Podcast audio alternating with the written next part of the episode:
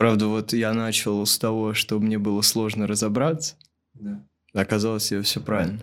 Да, Так, как и должно быть. Да, это именно так. Э, История, она непростая, и в этом самое прекрасное, что в ней есть на самом деле. Так же, как и в жизни вообще.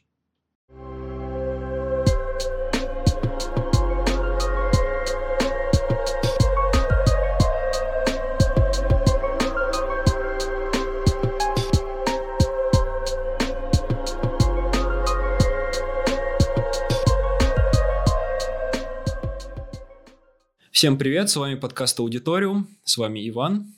Данил. И сегодня мы будем говорить с Олегом Валентиновичем А- Ауровым, кандидатом исторических наук, доцентом школы актуальных гуманитарных исследований РАНХИКС и доцентом РГГУ. Здравствуйте. Здравствуйте. Да, сегодня у нас речь пойдет а, об Испании. Вот ну, мы на столе видим большое количество книг, так или иначе посвященных Испании. Вот, и э, хотели мы начать э, в целом а, про то, что из себя представляет Испания сегодня. Вот. Да, просто есть ощущение, что в современной Европе Испания это какая-то периферия. А, Ну вот да, мы когда готовились и визуализировали себе всю испанскую историю, у нас от современной Испании было ощущение... э, какой- Как от Греции. Да, вот. Это некогда великая да, держава, которая сейчас находится как бы на периферии э, Европы. Ну, давайте начнем, наверное, с того, что она реально находится на периферии Европы. И когда испанцы спрашивают меня, почему я, родившийся в России, выросший в России, в общем, русский ученый, занимаюсь Испанией, я отвечаю, что э, в Испании много интересного для русских, потому что так же, как Испания является западной границей Европы и в известной степени занимает маргинальное положение э, между Европой и Африкой. Да? Точно так же Россия занимает крайне восточное положение э, в Европе и занимает маргинальное положение между Европой и Азией. И это рождает целый ряд не то чтобы параллелей. Понятно, что русская и испанская история совершенно разные вещи. Но э, это рождает такой интересный эффект зеркал. Потому что оказывается, что в русской и испанской истории, в том числе э, позднеантичной, средневековой, которой я занимаюсь, есть много вещей, не то чтобы параллельных, но таких, которые позволяют понять, э, как, как отражение в зеркале, да, то, что происходит в твоей собственной истории, в твоей собственной культуре.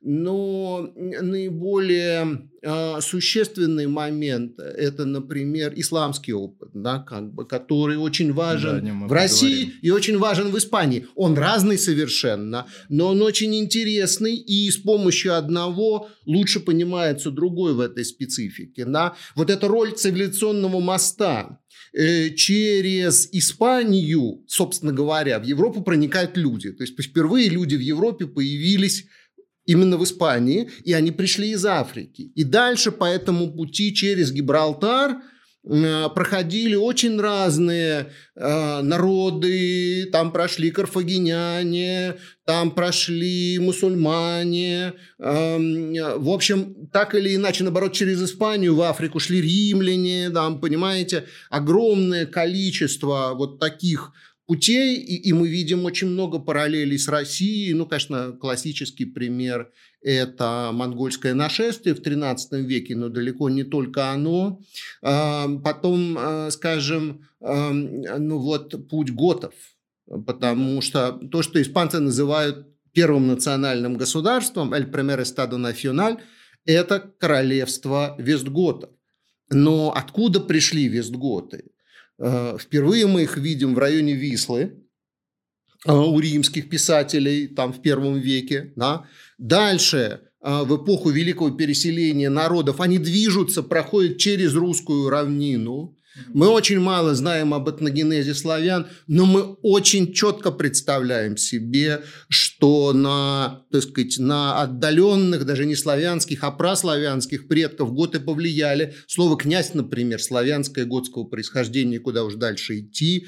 И я уже не говорю про время, Бу, Бу- время Бусова, которое появляется у Иордана, а в, это, в этой именно формулировке, упоминание о Бусе я имею в виду, готского писателя, писавшего в Равене в середине VI века, и оно появляется в слове о полку Игореве.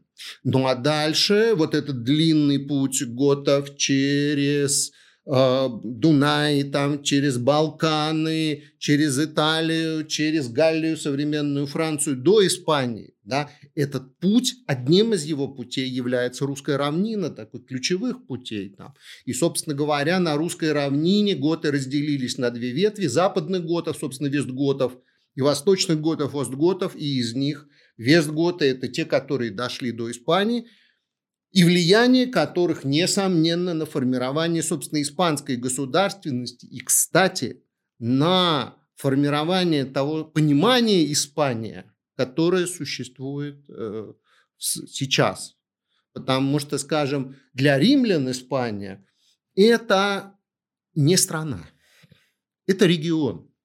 Ну, я не знаю, как мы называем Алтай, э, Урал, на там, где живут разные народы.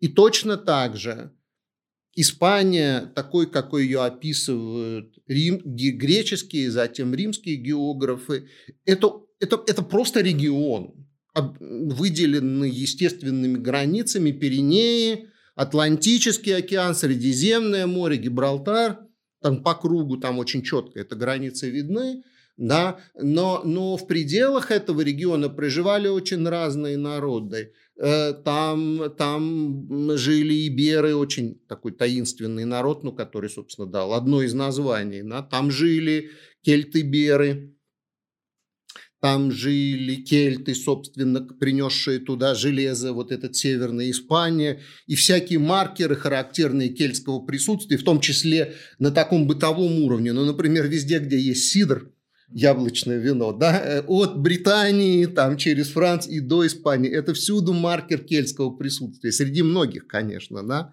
Вот. А, карфагеняне, пришедшие туда, дали, собственно, название Испания. Как читается, Спан – это кроличий берег. Там, правда, нереальное количество кроликов. Это вот действительно так. В Средиземноморье их много, в частности, в Испании. Там были греки. Ампурия, Эмпарион там и так далее, целый ряд городов ими основаны, греки-колонисты, эм, финикийцы, независимо от Карфагена, еще и напрямую там присутствовали. Потом туда пришли римляне. То есть вот это такой какой-то колоссальный такой конгломерат очень разных народов, просто проживающих на территории, ну еще раз повторю, вот ну типа как Урал, да, с Приуральем, да, проживающих на, на территориях, э, определенных естественными границами. Это никак не напоминало какую-то единую страну, какую-то единую территорию. Не случайно, скажем, римские авторы всегда, когда, почти всегда, когда пишут об Испании, предпочитают использовать множественное число. Испаниай, Испании. Почему? Потому что это разные провинции, римские, которые вобрали в себя разные, разные народы, которые там жили. Понимаете, там очень сильно все различалось. И в том числе, вот, конечно, было бы большим упрощением сказать, что современное культурное и лингвистическое многообразие современной Испании, что и порождает и политические определенные проблемы и так далее, что оно напрямую туда восходит. Нет, не напрямую, но опосредованно, конечно. То есть э, вот, э, вот, да, и вот то, что этот мир разнородный нас стал складываться как некое политическое единство, э, но, но это, конечно, готы. Это, конечно, год. И неважно, насколько это было целенаправленно, нецеленаправленно, насколько само по себе получилось. На самом деле было и то, и другое. Но, скажем, Григорий Турский, который смотрит на Испанию из соседней Галлии, да, где уже, так сказать, обустроились франки, он, когда использует слово «Испания» в своей истории франков, да, «Испания», он имеет в виду, конечно, Вестготское королевство, понимаете? То есть у него уже слово «Испания» имеет э, такую политическую, совершенно конкретную начинку. Вот. А, ну, а дальше придут мусульмане. Да. И на какой-то момент Испания в старом смысле исчезнет.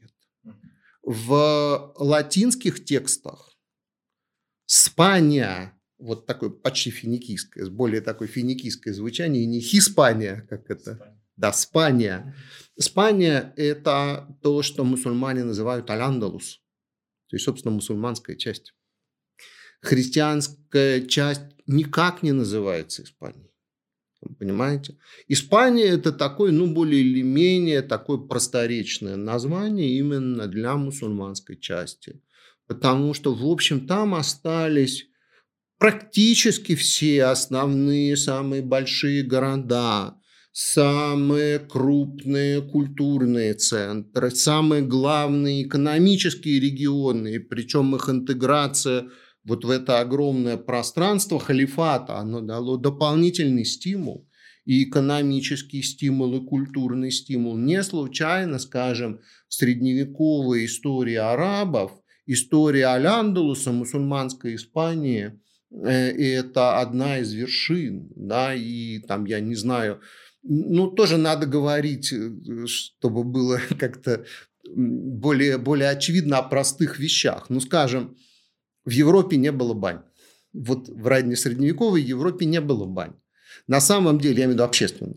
Общественная баня на самом деле это довольно дорогая вещь, в общем, как бы, да, там нужно там, подогревать воду, там нужно содержать штат прислуги там, и так далее. Римляне, Банчиков, римляне, да. могли себе позволить. римляне могли себе позволить. Да, и культура, культура римских бань терм, да, это часть культуры колоссально богатой Римской империи. Потому что когда, когда вы видите римские памятники, да, вы прежде всего видите следы какой-то циклопической такой цивилизации. И неважно, на что вы смотрите, на стены Херсонеса, да, там, где тоже есть римский, так сказать, слой римской кладки, да, либо вы смотрите на какие-нибудь совершенно циклопическую, я не знаю, там, базилику Максенция в, в, в Риме, огромную, куда ты заходишь и чувствуешь себя муравьем, да? Или, скажем, Колизей. В Колизей же стоит сходить я не знаю, были ли вы в Колизее. Да, ну вы, вы понимаете, что туда сходит сходить, даже если ты не являешься специалистом. Ты, собственно, не понимаешь, для чего конкретно служили вот эти многочисленные помещения, да, следы которых ты видишь. Но ты заходишь туда, чтобы просто понять масштабы этой цивилизации, чтобы да, почувствовать, да. даже современный человек, да, видевший небоскребы, я не знаю, Москва-Сити, да, там, который, в общем, не самое маленькое, что есть в Европе, да, даже он чувствует себя муравьем.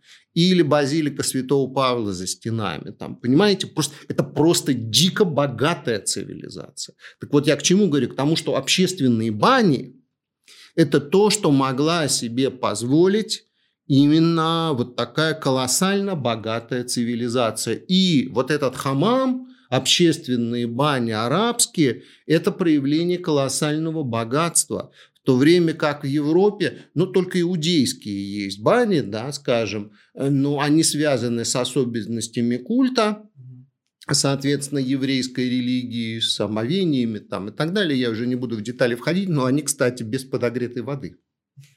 Понимаете? То есть это тоже такой эконом-вариант, да простится мне это легкомысленное выражение по сравнению с этим, а, а здесь это есть. И в, в, Испа... и в, в Западной Европе да, христиане воспринимают это вновь, как бы, это вот такая эстафета римской бани, да, которая задерживается на мусульманском юге Испании, да, потом возвращается в христианский мир уже да, тоже через его посредство.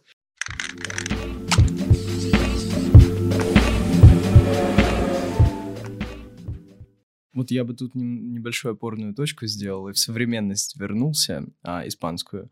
А, вот э, последствия того, что принесли а, мусульмане Давай на территорию Испании. Этим, извини, я тебя перебью, просто надо еще, мы слишком далеко резко двинулись, нам, это на самом деле хорошо, нам даже не пришлось задавать вопросов, которые мы хотели про Ну, мы тут все-таки сидим. Про образование Испании, но у меня тогда такой вопрос, может быть странный. Вот мы говорили про то, про Испанию, про то, как она возникла, и перечислили огромное количество разных народов, которые там либо просто побывали, mm-hmm. либо там остановились.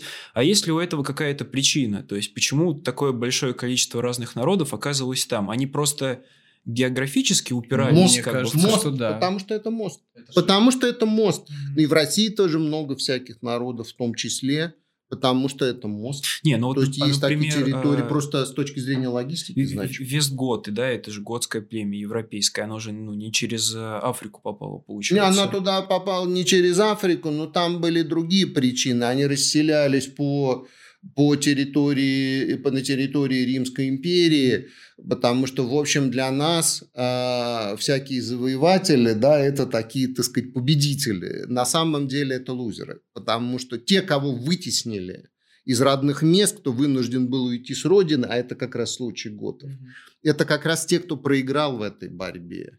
И вот это, вот это вот длительное, в том числе и передвижение части вестготов, поселившихся, там тоже не все вестготы перешли Дунай, части вестготов, поселившихся в свое время на территории современной Болгарии, в провинции Мезия, да, и дальше путь до Греции, из Греции в Италию, дальше в Южную Галлию, в юго-западную Францию современную, да, в Испанию. Это все тоже как бы не, не от хорошей жизни. И там на самом деле своя сложная очень история взаимодействия с римскими властями, союзов с ними, службы им, так сказать, конфликтов там и так далее. Я уже не буду все это пересказывать, это выходит за пределы нашего разговора, но тем не менее, то, почему они там обосновались, ну, в общем, да, это край земель в известной степени, и вот эта символика, связанная с геркулесовыми столбами, да, она же не, она же не случайна, они, кстати, на гербе испанском. Поэтому это, это такой вот, вот иди, иди, иди туда на запад, и куда ты на запад? Вот в Испанию ты придешь, да, Вот да, естественным образом, услышать. да. Да, теперь я думаю, как раз Да, вернемся к мусульманам. Ам, их влияние хотелось бы посмо- э, обсудить на современную Испанию. То есть какие отголоски доносятся сейчас? То есть, а, объясню, с позиции а, человека, который просто посетил страну, кажется, что католичество там везде. И далеко, ну, простой человек, турист, может и не заметить а, влияние мусульман, мне кажется. Ну, э, если вы там бываете не так, как турист, и просто смотрите на людей у вас окружающих, посмотрите, какое количество антропологических типов среди испанцев. Вот, это интересно. А потому что вот все наши представления, да, ну я не знаю, кто испанка это, это, это Кармен, да, Кармен, конечно, на самом деле, да, Ну, но благодаря Меримен, благодаря Мериме, это типа Кармен мы произносим, да, она из Малаги. Женщины Малаги с длинными черными волосами, смуглые, да, вот такие классические испанки, Их кроме Малаги почти нигде и нет. Это такой южный тип, да, который распространяется, и да, в их крови течет еврейская э, и, и мавританская кровь, самая разная, не столько даже арабская, сколько берберская, да, и вот этот тип. Но, скажем, вот такой тип северный, да, и даже центральный во многом, очень много рыжеволосых, очень много белокожих. То есть вот все вот эти пути, да, они отразились в, в генофонде, если так можно сказать, испанского народа и в чрезвычайном разнообразии этих, этих типов. Между прочим, несмотря на то, что русские – это очень большой народ, да, прямо скажем, но антропологически, пожалуй, он не настолько разнообразен, да, там 100, 100 с лишним миллионов русских, да, если даже брать только русских России, и, скажем, там 30 с небольшим миллионов испанцев, да, уж трудно сказать, кто такой испанец сейчас, Ну это политический вопрос, кстати сказать, вот, и это уже это. Потом, значит, это вот, то есть просто вот вы на людей просто смотрите, да, в метро, грубо говоря, когда едете. Вот это первое, что, что вы видите, вот эти, вот эти следы присутствия. Ам, в кухне, ну, паэлья, рис же принесли мусульмане. И настоящая валенсийская паэлья, в отличие от морепродуктов, которые не все масхабы разрешают мусульманам употреблять, как бы евреям вообще запрещены морепродукты, я не знаю, там, знаете об этом. Вот. А настоящая валенсийская паэлья, она с кроликом. Она шафраном, так сказать, подсвечена с э, стручковой фасолью из кролика. Это абсолютно точно. Это следы присутствия, и не случайно это валенсийское блюдо. А, это регион компактного расселения марийсков, то есть уже мусульман, принявших христианство, которые там проживают до 17 века. А, элементы в архитектуре, элементы в традиционном национальном костюме с мантилией, там, прикрывающей лицо и и так далее. А, фламенко – это то, что есть на юге. Но это цыганские влияния. Цыгане появляются в 15 веке, но в общем, в широком смысле он вбирает в себя самые разные ориентальные влияния. А, вот. А, образ колоссальное количество сельскохозяйственных культур которые, которые, потому что такого уровня агрикультуры, который был в X, IX, XI, XII веках у мусульман не было нигде в Европе. Что не назовете, хлопок. Это только там, я не знаю, там сложнейшие системы ирригации, там в значительной степени с приходом христиан это погибло, да, но тем не менее. Вот. И, и это, несомненно, тоже. А, и Э, несомненно, памятники э, архитектурные, так сказать, в частности, скажем, военного зодчества, да, там как Алькасаба в Малаге, огромная крепость, а, вот, э, с римским театром полуразрушенным, камень из которой пошел на эту Алькасабу, в основном. Такой, так, живой, это, это, это но это же живой организм, понимаете, город, когда новые его здания возникают из разбираемых старых, то есть тут такой, как, как круговорот жизни да, в природе, то есть точно так же это есть и здесь. Это, ну, если брать религиозное зодчество, конечно, прежде всего это соборная мечеть Амияда в Кордове это нереальное садовое искусство. Тут, конечно, тоже нужно разбираться, садово-парковое искусство, но если вы видели сады Хенералифе в Гранаде, да, там как бы это пример, совершенно роскошный парк. Знаете, я довольно, честно сказать, садоводство, цветоводство довольно спокойно, но там это реально тебя впечатляет. Это, это, это, это колоссальная совершенно культура, Э, нереальное. Понятно, что там есть тоже разные пласты, там вам скажут, что там и французские будут влияния, там понятно, что современный сад, он, в общем, результат э, сочетания самых разных трендов – эстетических и парк современный, да, но, конечно, вот эти основы, э, это, конечно, конечно, они э, восходят к исламу, но и некоторые особенности образа жизни традиционного, конечно, мы понимаем, сейчас это в значительной степени уже ушло, и современное испанское общество, оно находится в процессе трансформации, потому что, ну, в общем, в силу закрытости страны оно вступило вот в такой процесс соприкосновения широкого э, с э, таким современным миром в полной мере только в конце 70-х, 80-е годы, и там все очень неоднозначно, очень противоположные векторы часто сочетаются. Кстати, вы сказали, что католицизм а, это часть испанского образа жизни. Это, это так. Но только наполовину, потому что нигде я не видел такого воинствующего атеизма. Даже в советское время, как вы понимаете, я человек, сформировавшийся в советской эпохе.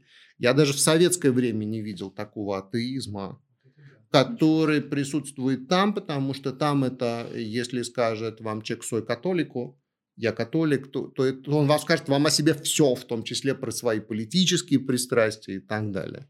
А, потому что значительная часть а, там, не знаю, в Фейсбуке, в анкете, да, она выберет там этот раздел «Религия», чтобы сказать что-нибудь вроде там «Я не нуждаюсь в этой фигне», там что-нибудь вот такое, вот, чтобы вот такой, не просто то, что я там атеист там или нейтральный, вот как бы там, та, там, где мэр-социалист обязательно в закрытой церкви прямо устроит кафе и столики поставит демонстративно прямо, так сказать, в алтаре, я не буду называть уже конкретные вещи. То есть это все прям вот так не по-детски. И мы не можем этого часто понять. Ты знал? Э, вот. Главное это, конечно, не, не следы средневековья, понятное дело. Это следы уже испанской истории 18-го, в особенности 19-20 веков. Вот. Но, тем не менее, все сложно просто. Все сложно. Никогда, понимаете, между средневековым бэкграундом и современностью никогда нет прямых связей.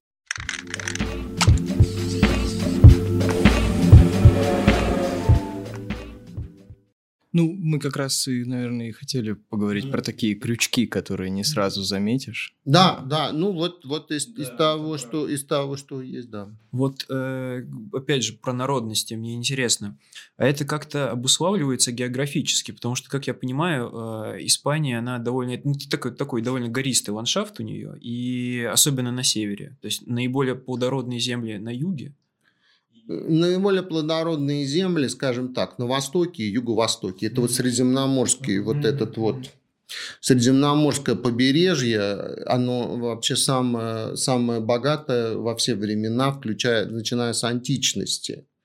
Вот. И с точки зрения сельского хозяйства в том числе. А да, со, вот... ста- с остальными регионами уже посложнее. Да, просто к тому, что какая-то народность, попадая в какой-то регион, она, грубо говоря, там закрепляется, потому что она отделена ландшафтом от другого. Ты имеешь в виду вот этот... Э, э, влияние англо- э, рельефа на, на политическую Да, что-то вроде историю, этого, то есть да, какие-нибудь баски, которые... Но, вот... понимаете, вот с баск... Ну, понимаете, это все так и не так, опять же. Как вы понимаете, история, когда ее рассказывает не пропагандист, она оказывается чрезвычайно сложной, и на самом деле этим интересно, потому что все. Да, есть вот этот есть элементы культуры горцев, такой традиционной. В первую очередь это действительно баски, о которых, в общем, до первого века до нашей эры вообще ничего не известно. Они вдруг как-то из ничего появляются. То ли они там жили так тихо и незаметно, что их даже римляне особенно не видели, то ли что-то еще. Вот.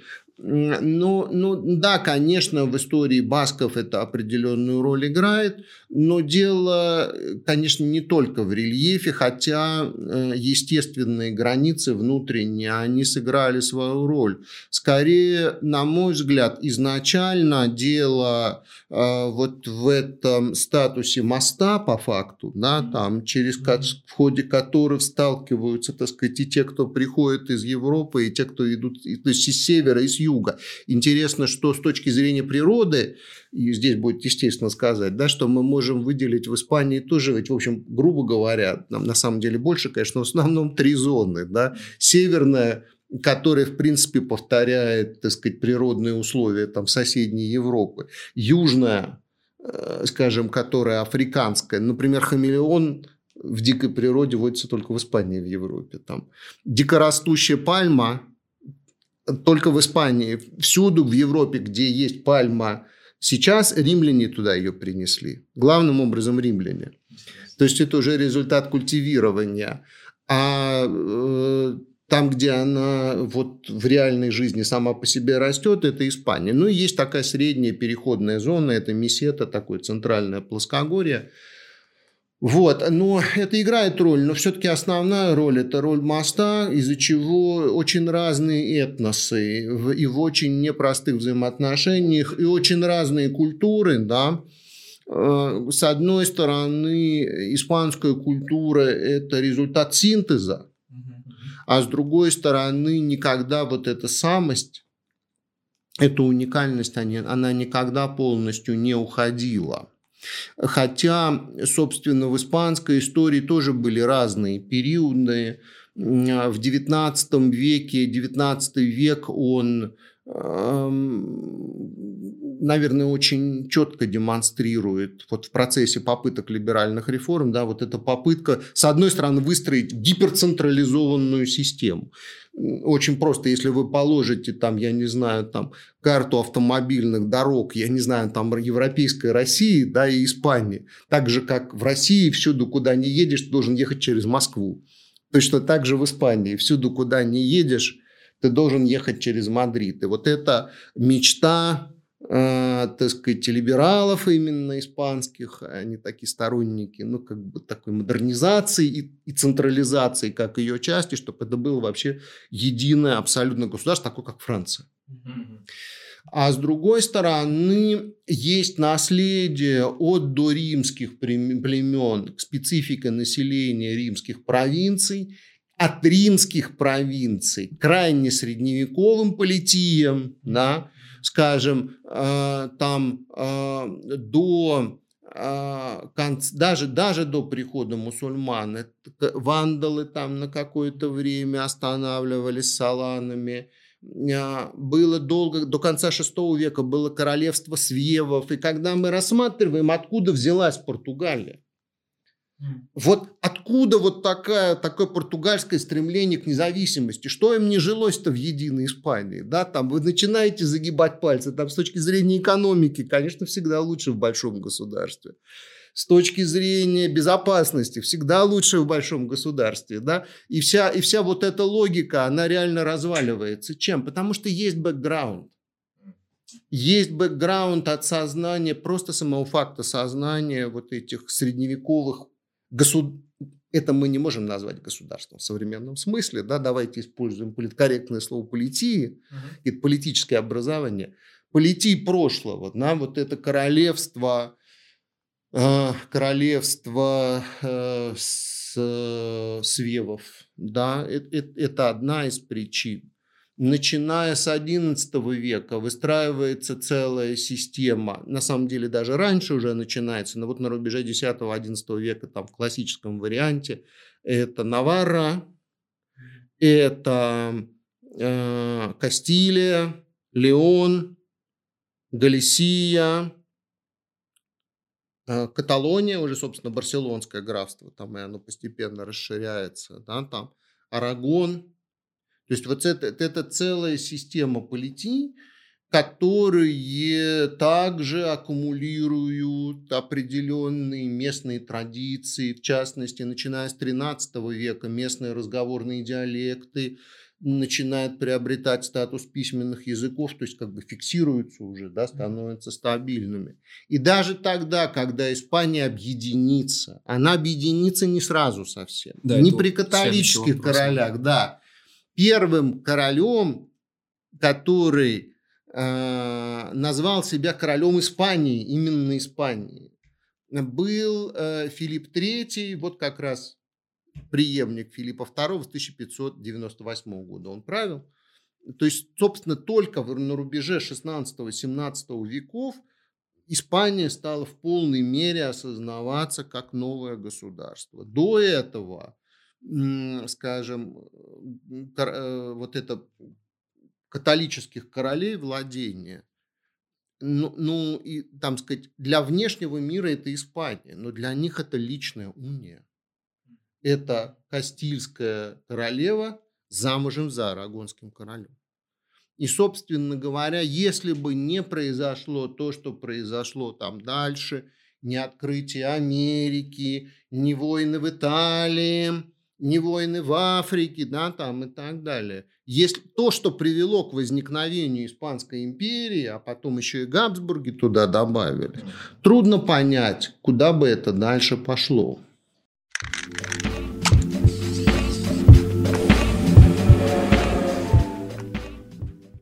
Да, вот э, тут как раз мы, кажется, плавно переходим к звездному часу Испании. То есть у нас ушли арабы, все, реконкиста прошла, у нас более-менее складывается единое государство. И тут, получается, Испания выстреливает, грубо говоря в культурном и политическом смысле. Но, да. Но в этот же момент инквизиция. Ну подожди, вот э, а я вот хочу. Это, это очень важный момент, потому что когда я сел готовиться к этому, mm-hmm. я начал собирать все факты об Испании, которые у меня есть в голове, а их ну не так много. Mm-hmm. Вот, и я резко осознал, что эти я всегда в сознании разделял э, иезуитов Uh, все эти интриги, mm-hmm. uh, инквизицию, все эти бесчинства. И, например, ну, не знаю, Сервантеса какого-нибудь. Или Великую да. Армаду. И эти вещи у меня в голове не соприкасались, а они шли параллельно, получается. Понимаете, вот это большой вопрос. И на самом деле э, если уходить, опять же, от учебника школьного, да, там, и обращаться к фактам, mm-hmm. это вопрос чрезвычайно сложный, не имеющий единого решения. С одной стороны, для всех испанских националистов, вплоть до франкистов, ну и в тихом варианте для современных правых, типа Народной партии, да, самое лучшее испанское время – это 16 ну, да. Да. и первая половина 17 века до битвы при Рекруа, когда, по общему мнению, заканчивается период вот такой великой Испанской империи. Да, это, это битва в испанских Нидерландах, где великий Канде нанес колоссальное поражение испанской армии, от которого она уже не, не поднялась уже, да.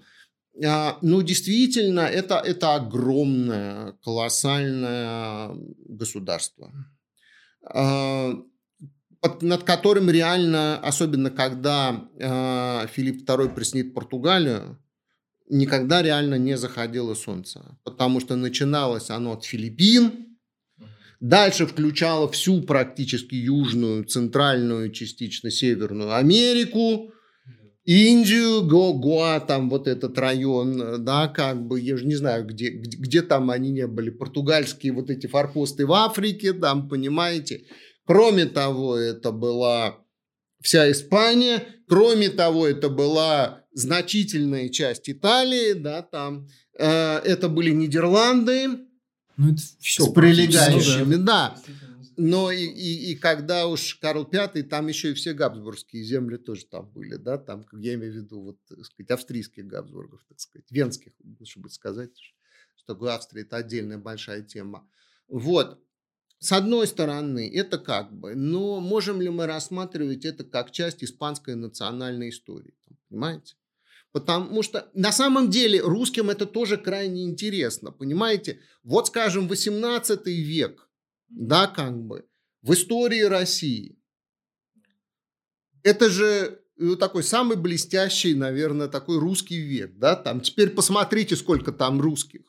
Ну да, конечно, в армии Суворова. Суворов русский, да, Багратион грузин, Милорадович серб, да, там. Я вообще, еще, я еще, как вы понимаете, не подошел ко всем немцам там и так далее. Не стал это делать. А сколько тюркских фамилий с тюркскими корнями, да, там. Э, вот. Эм, так что, э, понимаете, это культура имперская. И, в общем, так сказать, в общем, миром управляют империи. Чтобы, сколько мы не говорили, что вот э, нормальное государство – это национальное государство, посмотрите. Вся история мира – это история империй. Самое прекрасное, что есть в достижениях человеческой цивилизации, это то, что создано в империях, объединяющих разные этносы, разные культуры, понимаете, разные тренды. Империи, они очень разные, они очень по-разному устроены, как все сложные системы. Они э, далеко не всегда успешно проходят кризисы, иногда разрушаются, да, как бы.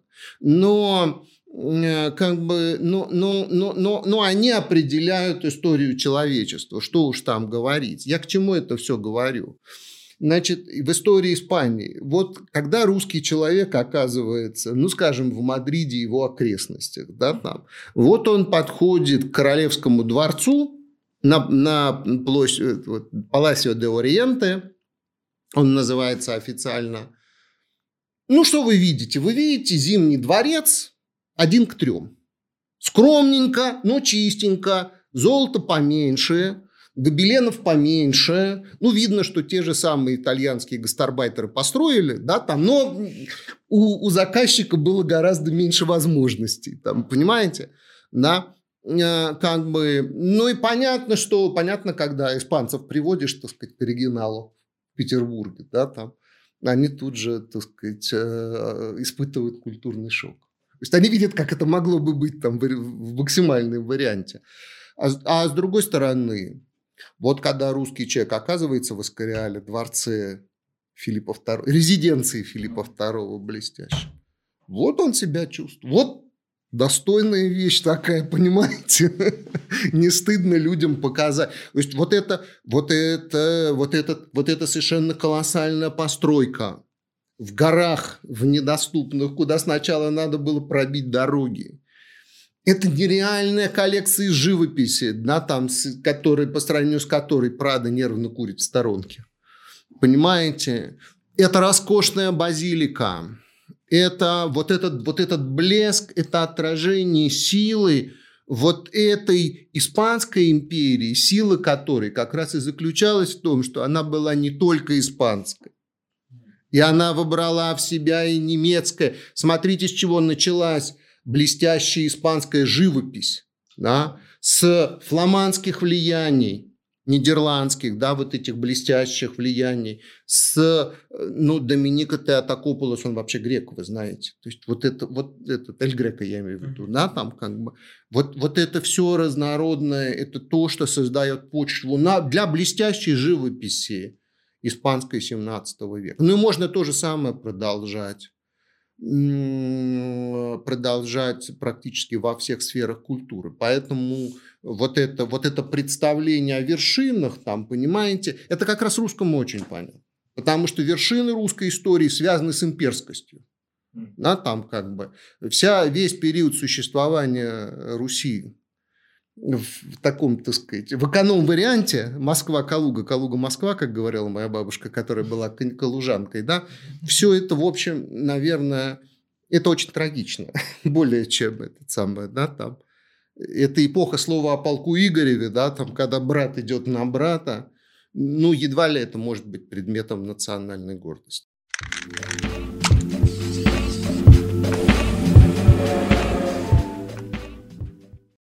Но вот у меня в связи с этим просто два вопроса возникает. Каковы причины такого резкого рассвета? Потому что до этого мы говорили об Испании, которая разделена на очень большое количество частей. Там воюют арабы между собой, потому что там тоже арабы, сирийцы, берберы, куча всяких людей пришло национальности. Они воюют с испанцами. Мы говорили до этого про Испанию как э, провинция Рима. И тут бац, Сейчас мы говорим про величайшее достижение вот такого имперского характера культурного. То есть а, откуда, какие причины этого? Это первый вопрос, который меня мучает. А второй... Давайте сразу ответим. Да, давайте, это а мы запутаемся. Уже и первый вопрос ваш, да. он достаточно многогранен. А, вот такие подъемы, они всегда результат сочетания неких, нек, некой суммы объективных и субъективных факторов. С одной стороны, субъектив, э, объективные, э, субъективные факторы, они связаны вот с тем бэкграундом сложным, многообразным, а, которым, о котором мы, собственно, говорили, и, и, и часть которого, кстати, это завоевание Гранады, потому что всякий раз захват новой части мусульманского юга, а уже с XI века совершенно четко там отношения между севером и югом, с христианским севером и мусульманским югом меняются, север только наступает, да, там а, юг дважды предпринимает контратаки, но не способен повернуть ситуацию вспять. Он способен только немножко притормозить наступление севера, я имею в виду вторжение берберов с юга, да, там. Вот эта точка, поставленная в войне, да, как бы, э, огромные богатства, полученные на юге, в том числе и земельный фонд значительный там и так далее. Это важно. Эм, очень большую роль играет объединение совокупное сил испанских королевств. И здесь очень важный субъективный фактор. Там, понимаете, когда Изабелла выходила замуж за Фердинанда, да, она совершенно не имела шансов стать Кастильской королевой. Она была младшей сестрой короля Энрике IV. И ситуация потом повернулась так, что она оказалась наверху, что там, что он свою дочь не сделал, своей преемницы, я уже не буду в детали входить. Там, понимаете, это сказалось. Большую роль сыграло то, что когда Изабелла была уже королевой, Фернандо еще не был королем, и он привык быть, что называется, при ней. Там, да? И даже когда он станет королем, он не будет практически жить в Барселоне, э, в этой монархии Арагонской, которая включает и Каталонию, и Валенсию еще, да. Вот, это, этот, да, он, он изначально, так сказать, существовал как муж Кастильской королевы, и став арагонским королем, он по существу выполнял тоже политические функции на территории. Очень большую роль сыграло то, что из их многочисленных детей по существу там никого из сыновей не осталось. Единственная дочь Хуана Безумная, в общем, оказалась безумной. Ее, ее единственный сын Карл Гарбсбург все это унаследовал. Если бы были параллельные линии, несомненно, это могло бы вызвать э, потрясение. А, да, там внутренние какие-то усобицы, борьбу за власть, но этого не возникло, так это не получилось. Огромную роль сыграло то, что были открыты Индии. Они были открыты очень вовремя. Что касается вот этой экспансии в Италию, то это продолжение арагонской экспансии. Но то, что Арагон не был способен двигать только собственными силами, да, объединенными силами, это пошло гораздо удачнее. Все эти итальянские войны, где французы были нагло, в общем, разбиты. Вот. Габсбурги принесли Нидерланды. Понимаете, это все как бы одно, одно накладывается на другое, так сказать, слоями перемежаются субъективные и объективные факторы. И, конечно, это блестящие, совершенно блестящие политики.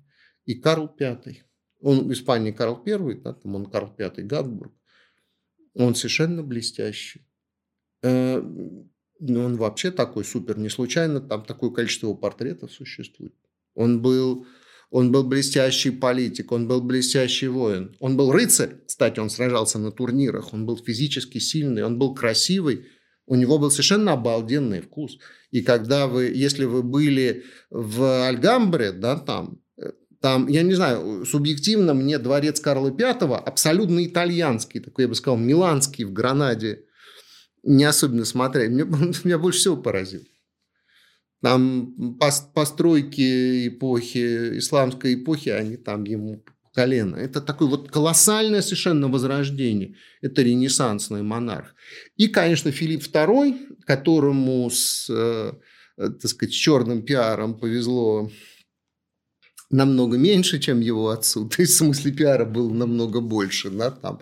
И если вы читали Шарля де Кастера, что-нибудь там, Тилю Леншпигель, в свое время это было здесь очень популярно. Да, там совершенно жуткая картина. Там, такого деспота, абсолютного такого вот монарха-инквизитора к вопросу об инквизиции. Там, понимаете?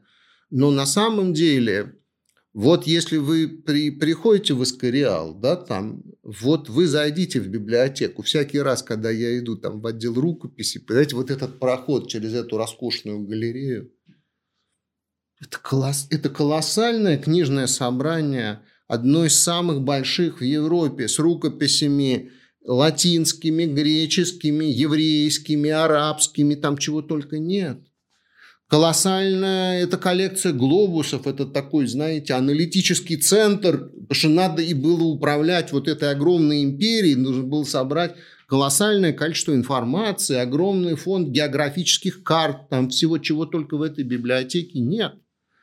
А, это, это, мог, это, это не мог собрать такой вот как бы деспот э, ограниченный, понимаете? Я не хочу вам сказать, что он был добрый, так сказать, мягкий. это самое. Я не про это, просто все сложно, понимаете, все сложно. И, конечно, он был неординарен, несомненно.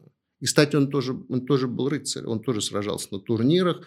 Вы можете не только в королевском в экспозиции Королевского арсенала в Мадриде увидеть, но и в Вене, в Хофбурге, э, его роскошные совершенно турнирные доспехи там и так далее. Это совершенно другой образ. Просто если Карл первый слэш пятый – это последний король Ренессанса, император Ренессанса, да, то Филипп II – это такой король слэш-император эпохи барокко первый, барочный. И вот, и вот, собственно говоря, вот этот барочный, барочный стиль, этого роскошное барокко, его искориальская резиденция – одно из проявлений вот этого.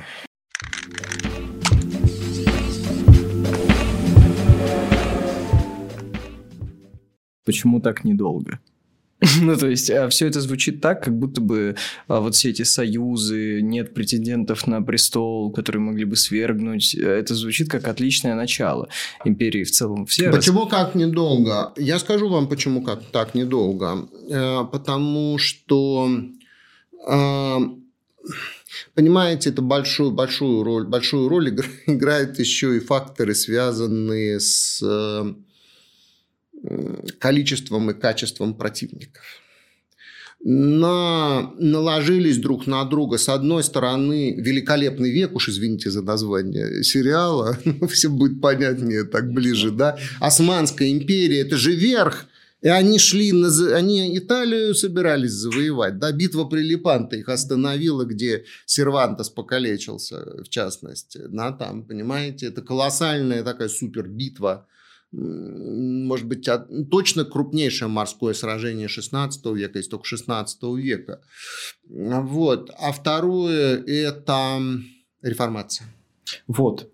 Тут мы потому что, да, потому что реформация, Карл V, ведь, в общем, он сделал все, что он мог для того, чтобы избежать прямого конфликта. Он практически до конца искал компромисс.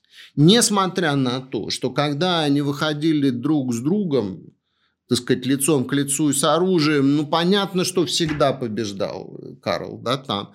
Когда вы входите Э, там, когда вы входите в Прадо, вот этот дизал 17 века начинается, роскошный совершенно, целую стену занимающий портрет Карла V Тициана в битве при Мюльберге. Это одна из вершин побед. Но не все можно сделать военными победами. Там, понимаете, ведь когда он понял, что, что что невозможно их заставить мирно, понимаете? Там понятно, что никогда не, нельзя уйти от силовых аргументов, да, но нельзя все построить только на силе. Когда он понял, что кроме силы в этот момент в его э, руках не было иных более сильных аргументов, да, он после этого, он, он же отрекся от престола.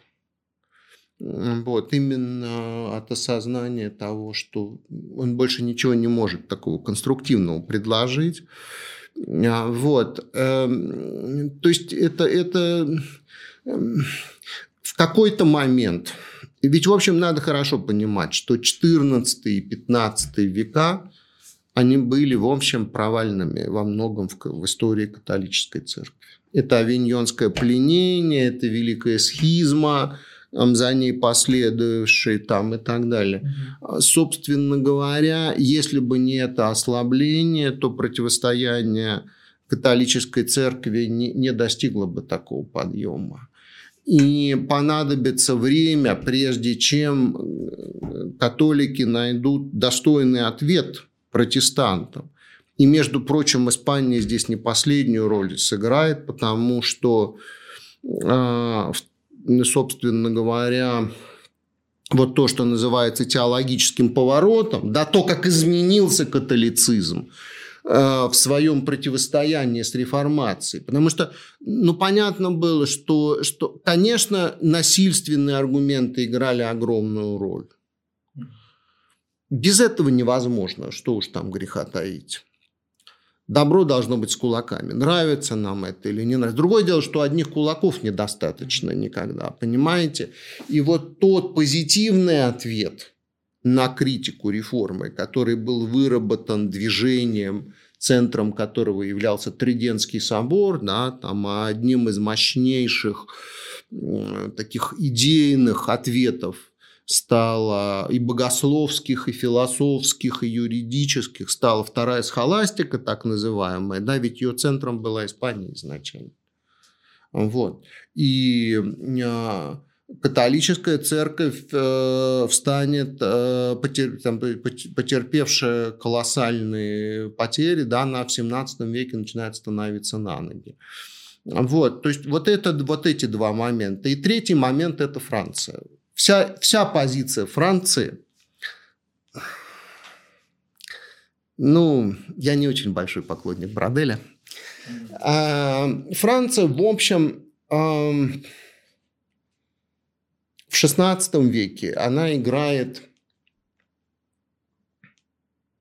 не сумев победить, так сказать, в честном бою, она начинает использовать нетрадиционные методы. Первое – это союз с османами. Уж правда нетрадиционный метод. А второе – это союз с протестантами. При том, что вот они там давят и душат всех гугенотов и так далее, да, а, так сказать, они, они, тем не менее, в 30-летней войне, да, в конечном итоге, и вот, собственно, битва при Рокруа – это про это. Вот. Они в конечном итоге все эти вещи додавливают. Э, в общем, ну, э, бессмысленно там заниматься судом над политиками.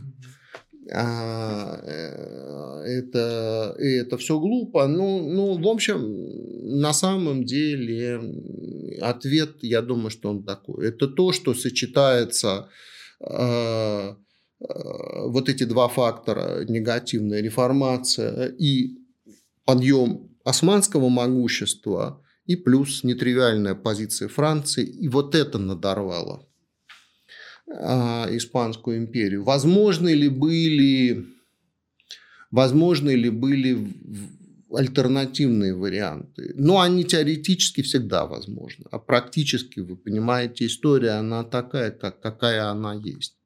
И неважно, что в конкретном случае сыграло большую роль, объективное что-то или субъективное. Все произошло так, как произошло. На самом деле, вместе с тем, вот это очень неоднозначное, между прочим, наследие Испанской империи. И да, потому что я, когда, если я не говорю там про, про, про индейцев погибших всяких, да, это это вообще отдельная большая да, тема. Есть, да, и есть гораздо больше людей, которые с вами об этом поговорят, прямо скажем, более квалифицированно, чем я. Но я не хочу, чтобы вы думали... Я, я не забываю про инквизицию на самом деле. Там все тоже непросто, но я далек от, от э, того, что это был, так сказать, справедливый, абсолютно справедливый и честный судебный институт. А, все сложно, как вы понимаете. Да, э, да, как вы понимаете, все, ну, ну все, все, как водится, все сложно, но тем не менее наследство а, от Испанской империи – это колоссальная, нереальная испанская культура Золотого века.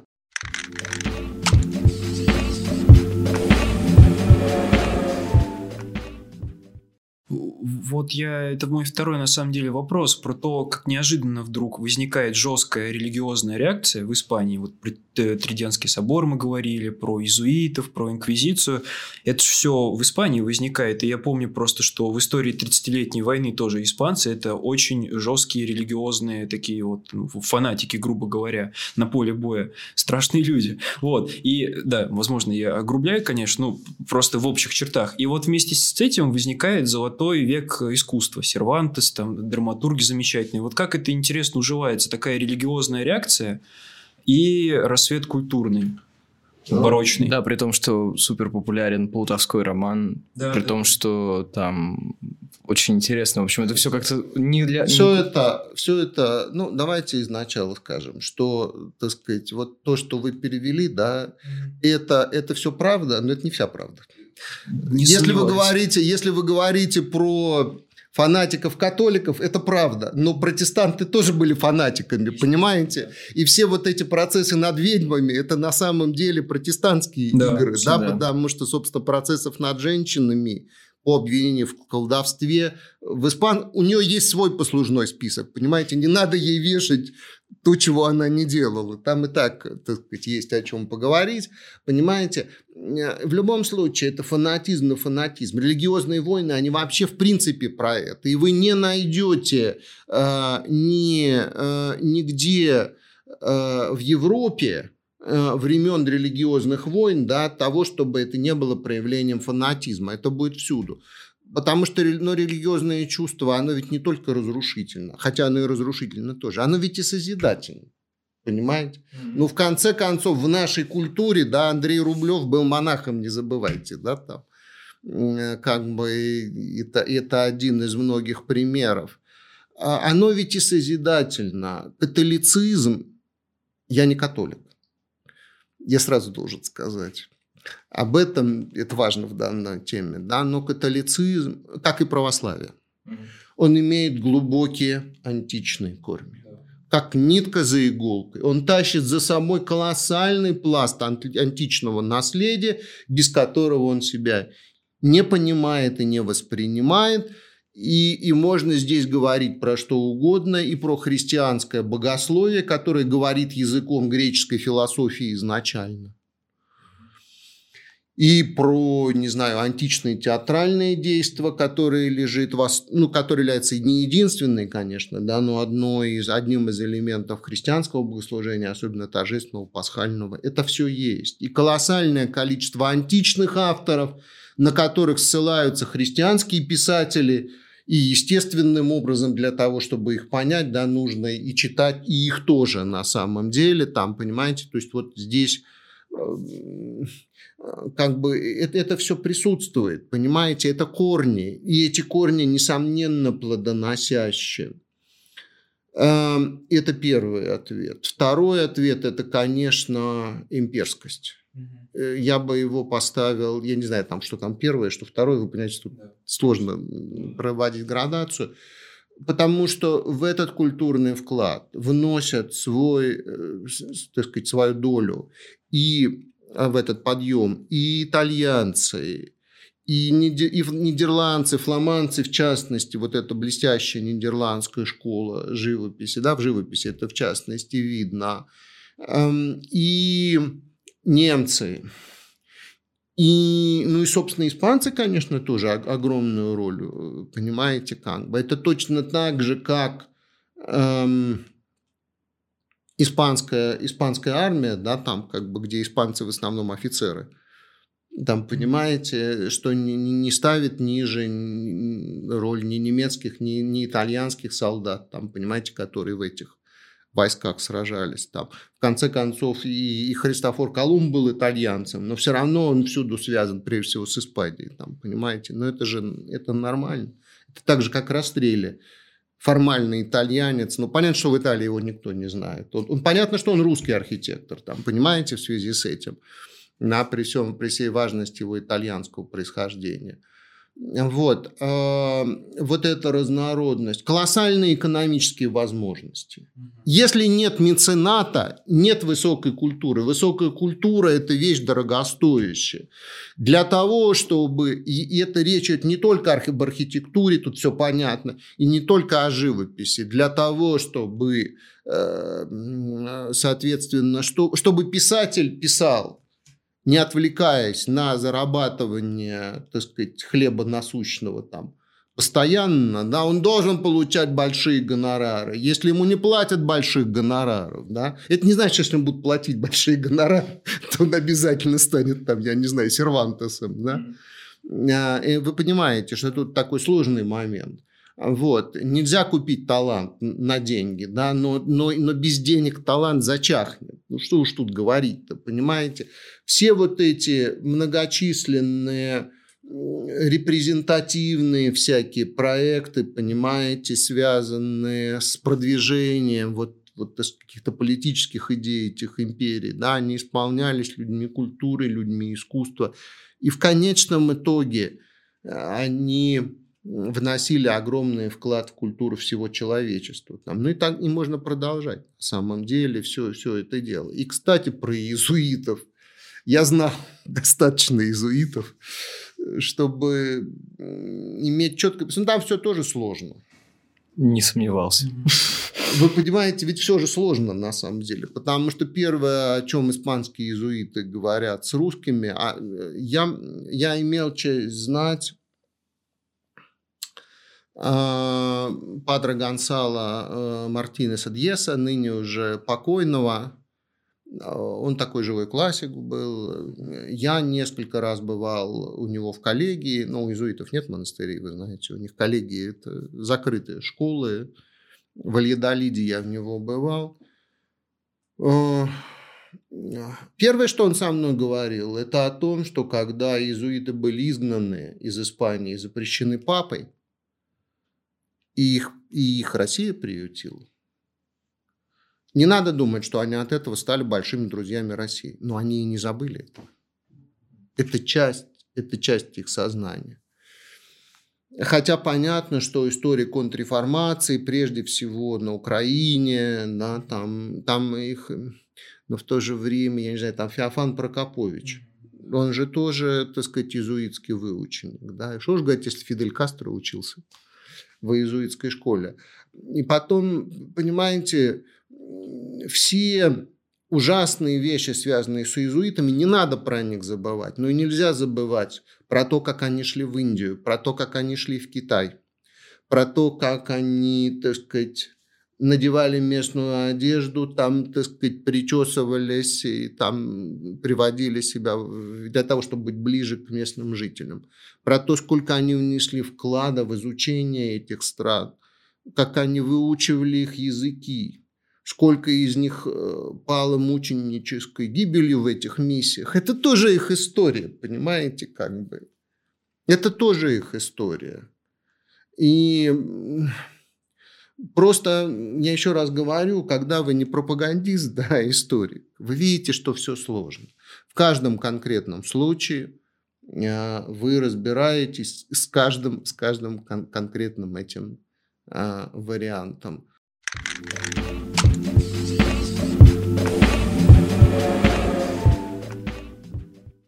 Ну, в общем, религиозный фанатизм развитию культуры особо и не мешал. То есть... А, и, и мешал тоже. Ну, ну мы, мы опять все же, сложно, мы, мы назовем да, я, да, я опять же говорю, опять же, тут, тут важный вопрос, чему он мешал, чему не мешал. Да, но не забывайте, что Джордано Бруно, э, так сказать, его сожгли не за его научные идеи, да, а его за, за его интерес к мистике, на самом деле, и к магии, что, в общем, Эм, тоже это, это говорит о том. Все, все, все, все действительно непросто. Я все время это повторяю студентам.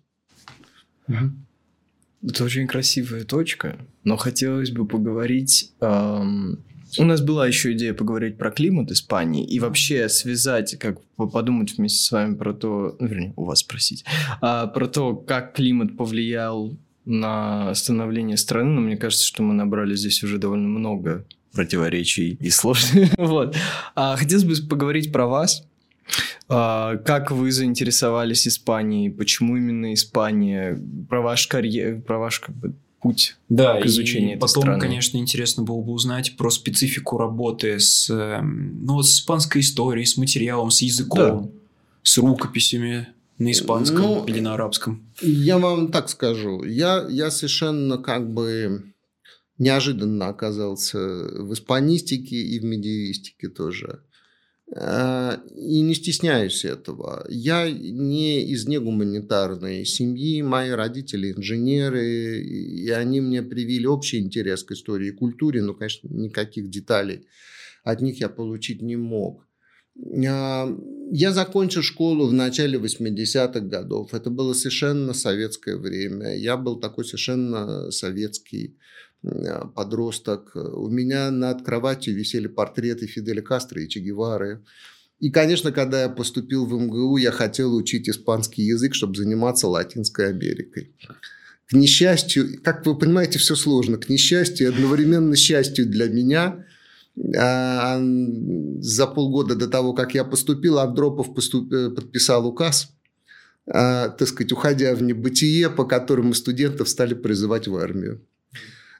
И советская армия очень тщательно э, вычистила мое сознание э, так сказать, больше, больше прививки так сказать, антикоммунизма, который получил в армии, я получить не мог. Я вернулся в МГУ. У меня был уже испанский язык, который, который надо было куда-то сунуть. А, Латинской Америкой я не хотел заниматься, потому что в тех условиях это было очень политизировано и, и прочее. Эм, вот. И большую роль сыграло то, что начальником нашего курса был покойный Сергей Дмитриевич Червонов, который был блестящим испанистом. Ему была осуждена несправедливо короткая жизнь. Он погиб, ему был, когда ему было 33 года. Но его влияние на меня было огромным. И, и, и, и я понял, что медиевистика – это, наверное, неплохо. Во всяком случае, это было далеко от, э, знаете, от такой какой-то политической такой повседневности. И э, я, в общем, с течением времени я понял, что это Господь вел потому что среди моих испанских коллег есть люди самых разных взглядов, есть коммунисты, есть есть, так сказать, ну, люди с франкистским бэкграундом, со всем прочим. Я общаюсь с ними как с коллегами. Если бы я занимался новейшей историей, это было бы невозможно, поверьте. Там своя специфика есть. А, вот. И, я счастлив, что, хотя я этого и не планировал, да, моя жизнь сложилась так, как сложилась, потому что не знаю, насколько я глубоко знаю испанскую историю культуру, но взгляд на Россию через призму испанской истории и культуры, на мой взгляд, он очень плодотворен и многому учит.